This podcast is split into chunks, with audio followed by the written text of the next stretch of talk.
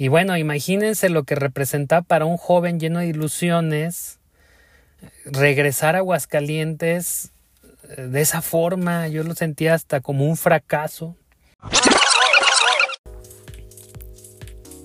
Estamos caminando, un mini podcast donde abordamos, reflexionamos y, por qué no, hasta filosofamos sobre temas comunes de nuestro entorno, ya sea local, nacional o global, y los cuestionamos desde la óptica de nuestra persona y comunidad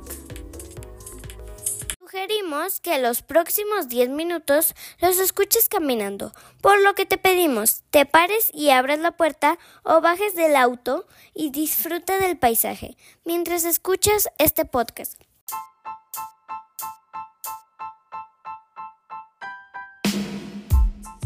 Gracias por estar escuchando un capítulo más de este mini podcast Caminando.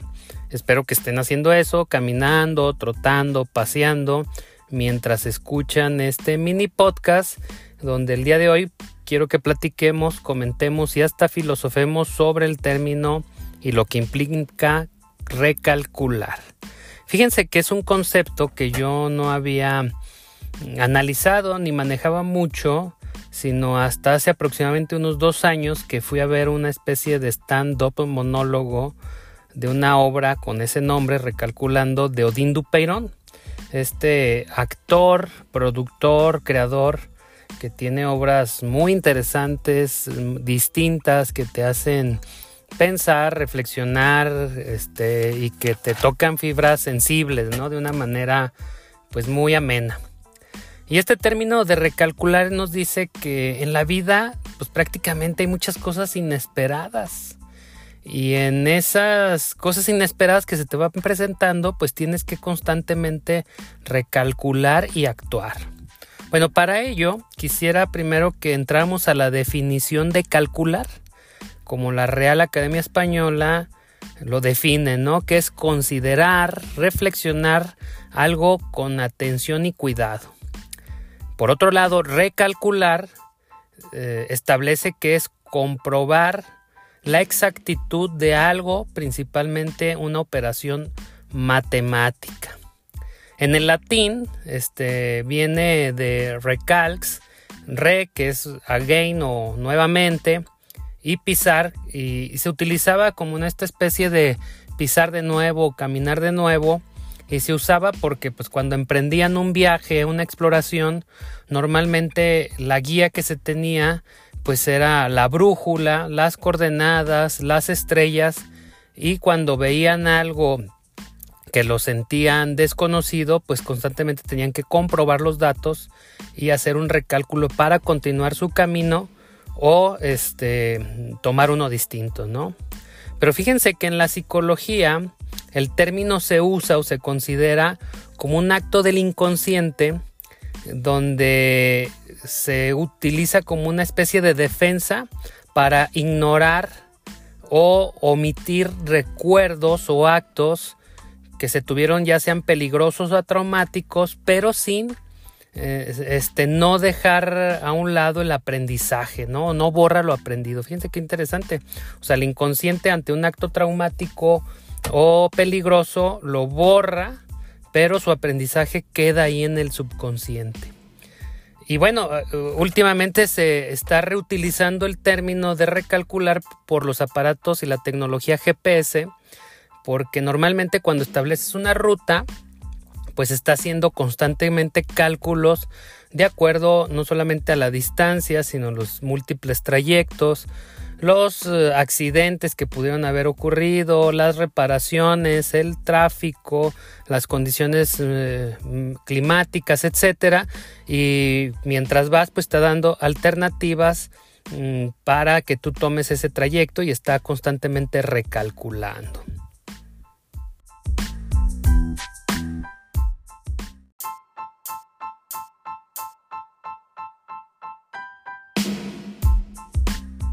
Si mal no recuerdo del monólogo de Odín y unas notas que hice al finalizar la obra, él definía el recalcular como esta capacidad para adaptarse a las circunstancias de la vida, a las nuevas circunstancias, a circunstancias inesperadas o difíciles. Y que para recalcular, pues hay que ver la realidad. Yo la realidad la, la asimilo como con un diagnóstico.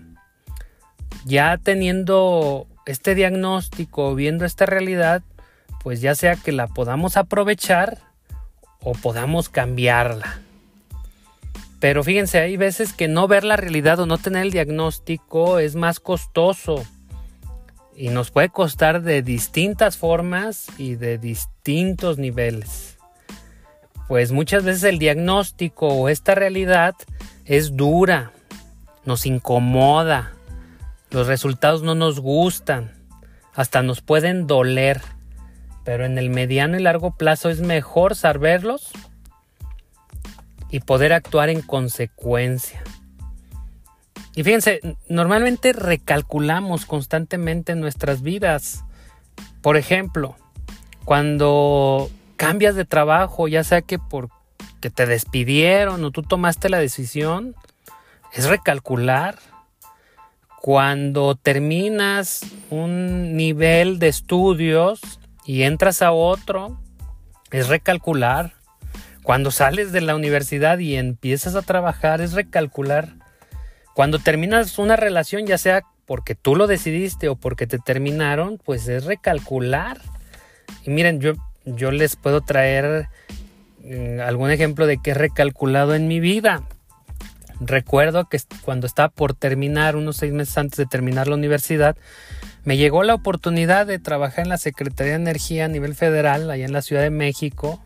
Y pues hablé con mi mamá, con mis profesores, de aprovechar la oportunidad y pues traté de, generar las condiciones pues para terminar los, los exámenes finales y mudarme allá pues todo era alegría. Estuve allá alrededor de seis meses con contratos, no recuerdo si eran de dos o de tres meses.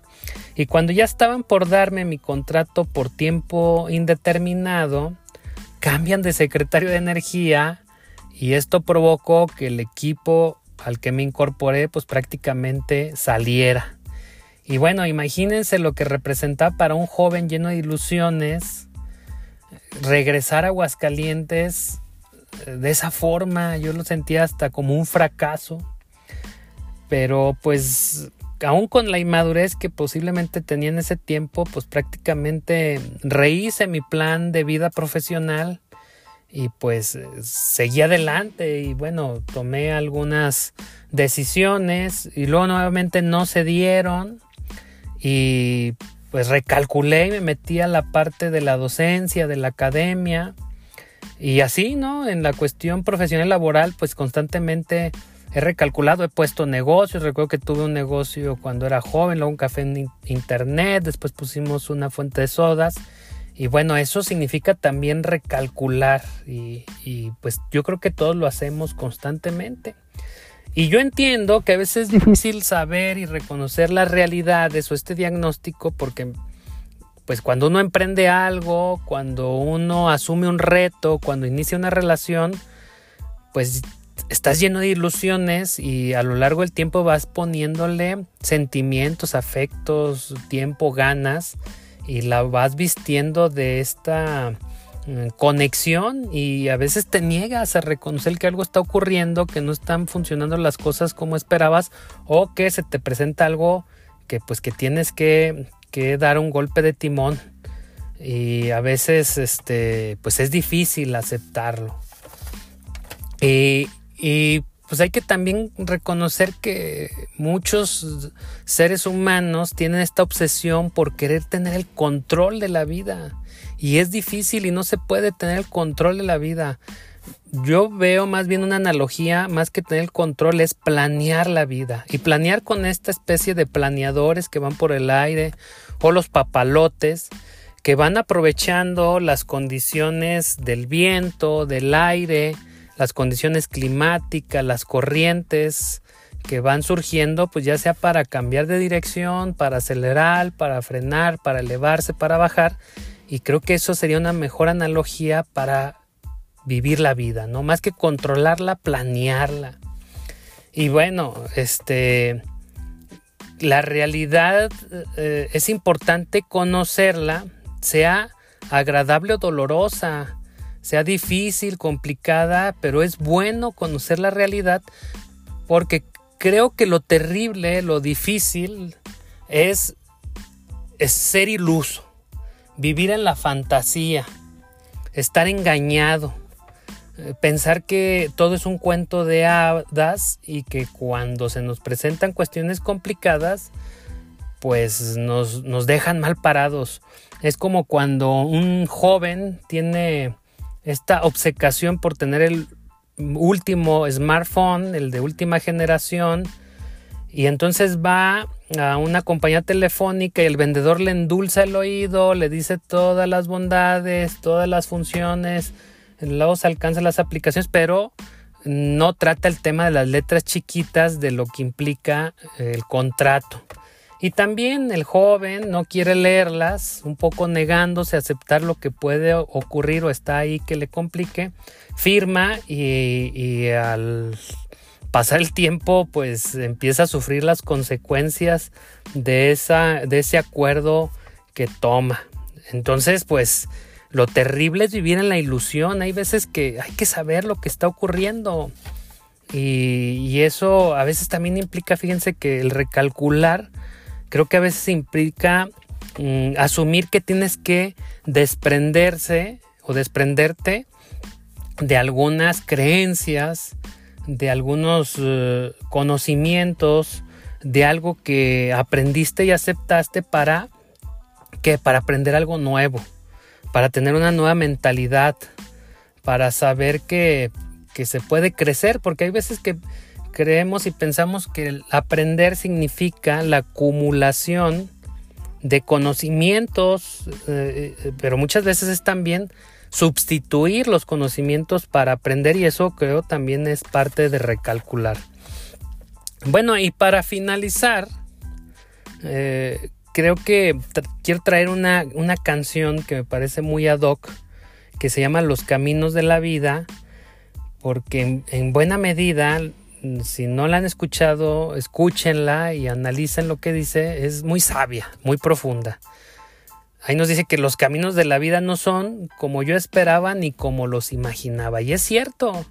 Pero saber que estos caminos, por desconocidos, difíciles, complicados, pero también con sus alegrías y con, con sus eh, mm, cosas buenas, pues es saber que estamos viviendo. Estamos viviendo. Bueno, cerremos y recapitulemos. Creo que el recalcular es desprenderse, pero también es adaptación. El recalcular es ajustar, pero también es actualizar. El recalcular es diagnosticar para tomar cartas en el asunto de lo que está ocurriendo y quisiera cerrar con tres preguntas para que las analicen, les detone pensamientos y las puedan hasta, como digo yo, filosofar.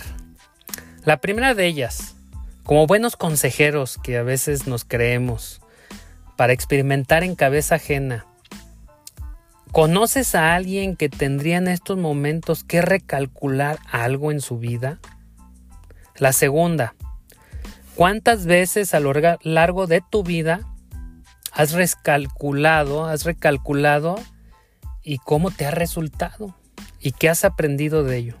Y la última, en estos momentos, con un diagnóstico rápido, ¿qué tendrías que diagnosticar y y depende del resultado recalcular y tomar acción, ya sea en lo laboral, en lo sentimental, en lo profesional, en lo laboral y hasta en la salud. ¿Qué hay que recalcular y tomar cartas en el asunto?